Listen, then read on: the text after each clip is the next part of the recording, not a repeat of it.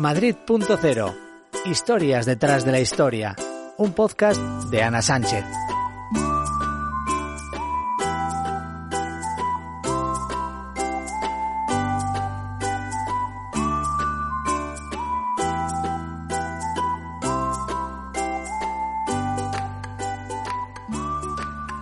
Hola amigos. Bucear en las historias, los espacios y los personajes de Madrid es la esencia del podcast Madrid.0. Estamos ya en el episodio número 7 de la segunda temporada y tengo que daros las gracias por estar ahí al otro lado, por dedicar unos minutos de vuestro tiempo a descubrir los rincones y las celebridades de esta ciudad que es única. Da igual desde dónde, haciendo deporte, en el autobús o en casa relajados. Hoy vamos a hablar de gente importante, de mujeres y hombres que han sido números uno en la sociedad, el deporte o las artes. Todos tienen algo en común. Nacieron en Madrid. Son una pequeña muestra de esos madrileños ilustres que destacaron en sus disciplinas en el último siglo y en el actual. Algunos están vivos y otros nos han dejado, pero todos son personas sobresalientes que por sus méritos merecen ser recordados. Vamos a ello, con vosotros, como siempre, Ana Sánchez.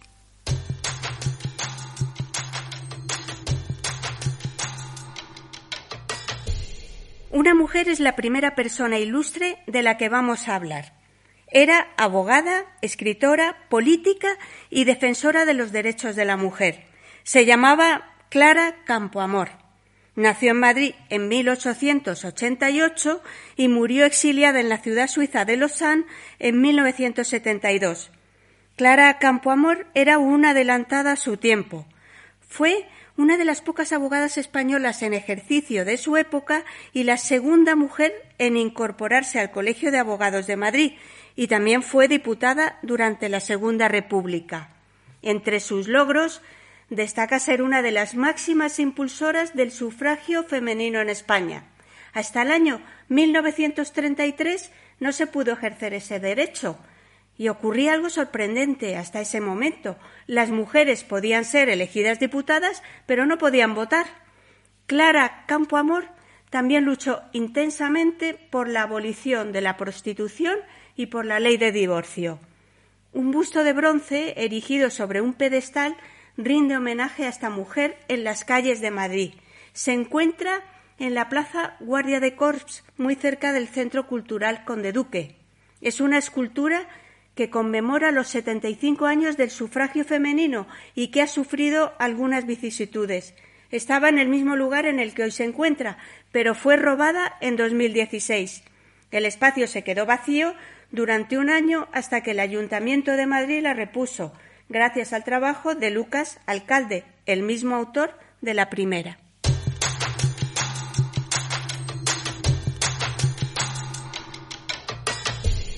El primer español que logró un premio Nobel fue madrileño. Se llamaba José Echegaray y consiguió el Nobel de Literatura en 1904. Además de escritor, era matemático, ingeniero y político. El legado de Echegaray es muy amplio. Estrenó 67 obras de teatro y realizó grandes aportaciones a las matemáticas y a la física. Escribió Mariana, la hija natural, o El hijo de don Juan y tuvo una importante carrera científica hasta su muerte en 1916. Ocupó un sillón en la Real Academia Española y fue presidente del Ateneo de Madrid y de la Asociación de Escritores y Artistas Españoles. Pero hubo más. Otra gran figura nacida en Madrid logró un Nobel de Literatura. En esta categoría el codiciado galardón volvió a España 18 años más tarde, en 1922, y el elegido fue Jacinto Benavente. Entre ambos, Santiago Ramón y Cajal había conseguido el Premio Nobel de Fisiología y Medicina. Jacinto Benavente escribió Los intereses creados y fue un prolífico autor teatral, además de periodista, director, guionista y productor de cine español.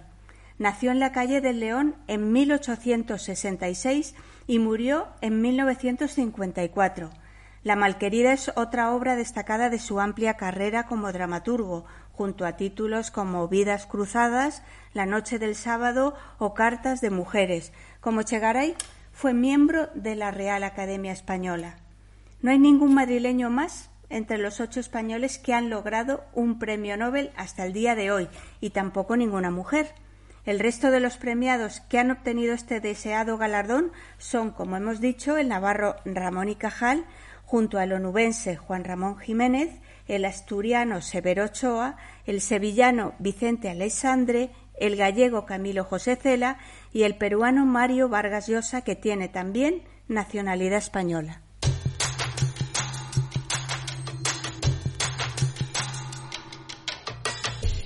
Hay una madrileña que es una estrella de Hollywood y es conocida en todo el mundo, Penélope Cruz.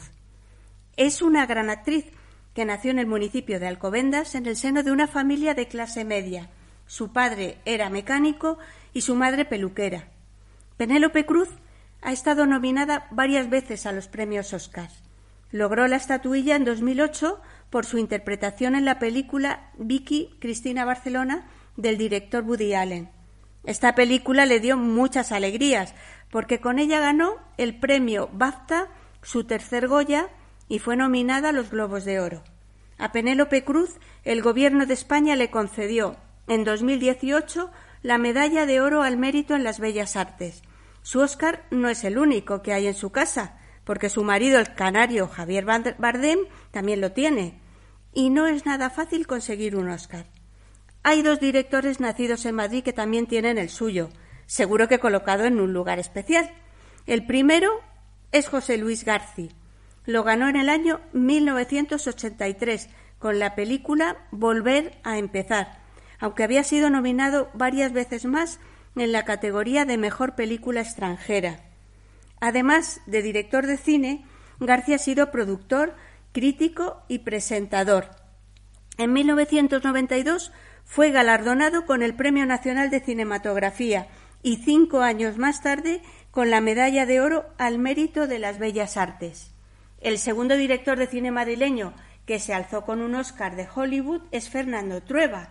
Lo hizo con la película Belle Époque en 1993, todo un éxito. Con esa película obtuvo además nueve premios Goya. La Academia de Cine Española lleva años valorando la trayectoria profesional de Fernando Trueba.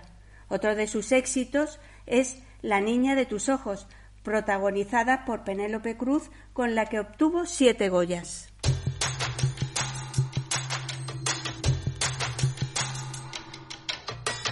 La cantera del deporte español es magnífica. Nombres como el de Rafa Nadal son reconocidos mundialmente y nos hacen vibrar cuando juegan una competición internacional. Sí, ya sé, Rafa Nadal no es madrileño, que nació en Mallorca. Pero en Madrid hemos tenido un tenista que alcanzó grandes éxitos con la raqueta. Se llamaba Manolo Santana y falleció el año pasado a los 83 años de edad. En su palmarés los torneos más importantes del Gran Slam. Venció en Roland Garros en 1961 y 1964 y en Wimbledon en 1966. Manolo Santana fue un gran impulsor del tenis en nuestro país y consiguió un oro y una plata olímpicas con la selección española. En otras disciplinas también hemos destacado. En ciclismo, Alberto Contador, que nació en Pinto, se ha alzado con siete grandes vueltas. El Giro de Italia en 2008 y 2015, el Tour de Francia en 2007 y 2009 y la Vuelta a España en 2008, 2012 y 2014. Hoy es comentarista deportivo.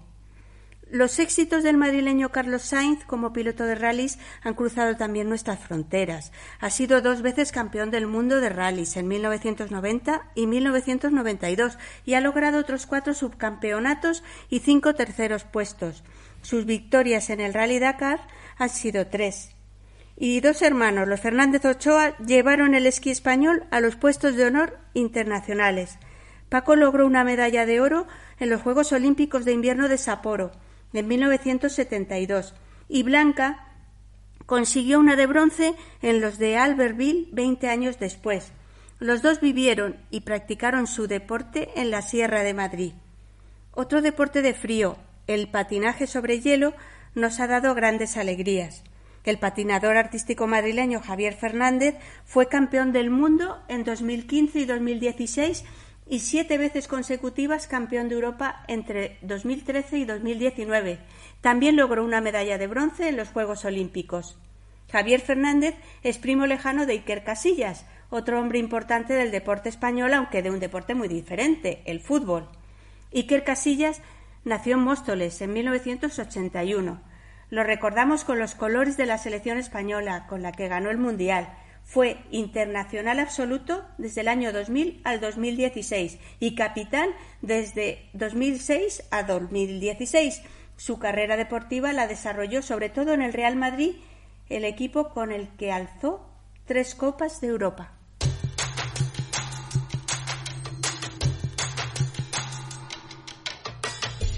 Si hablamos de música, hay dos cantantes que son reconocidos en todo el mundo. Son Alejandro Sanz y Julio Iglesias. Corazón partido, No es lo mismo o Pisando fuerte son algunos de los éxitos de Alejandro Sanz. Él es un madrileño nacido en una familia gaditana de la que ha heredado el aire del sur de sus canciones. Es un triunfador. Ha ganado 24 Grammys latinos y 4 Grammys estadounidenses y actuó en la ceremonia de inauguración de los Juegos Olímpicos de Tokio en 2020. No se queda atrás Julio Iglesias en el reconocimiento internacional de su música. A lo largo de su larga carrera, nació en el año 1943, ha grabado 80 álbumes y cantado en 14 idiomas. 60 millones de personas han disfrutado con su música en los más de 5.000 conciertos que ha celebrado en los escenarios de todo el mundo y ha ganado los premios más prestigiosos de la industria discográfica como los Grammy. Además, tiene la Medalla de Oro al Mérito en las Bellas Artes de España y la Legión de Honor de Francia. Y al hablar de personas de éxito, hay que mencionar a David Muñoz, el mejor cocinero del mundo. Por segundo año consecutivo, este madrileño de 42 años ha obtenido el preciado reconocimiento en los premios de Best Awards. No es su único galardón. También tiene tres estrellas Michelin.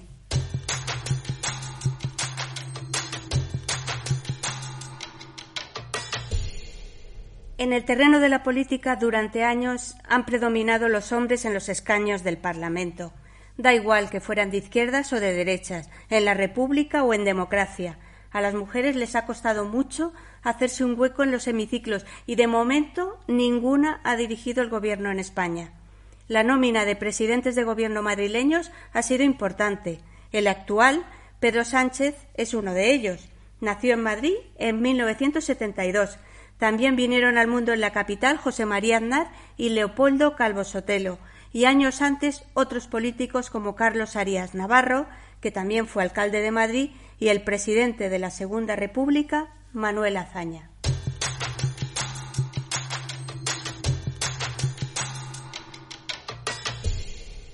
Queridos amigos, aquí acabamos hoy este episodio del podcast Madrid.0. Espero que os haya gustado. Os recuerdo que estamos en iVoox y Spotify y ahora en Instagram. Quiero dar las gracias a Javier Muñoz, que nos presta el soporte técnico. Deseo que nos volvamos a encontrar muy pronto y mientras tanto no dejéis de disfrutar de la luz del cielo de Madrid. Vale la pena.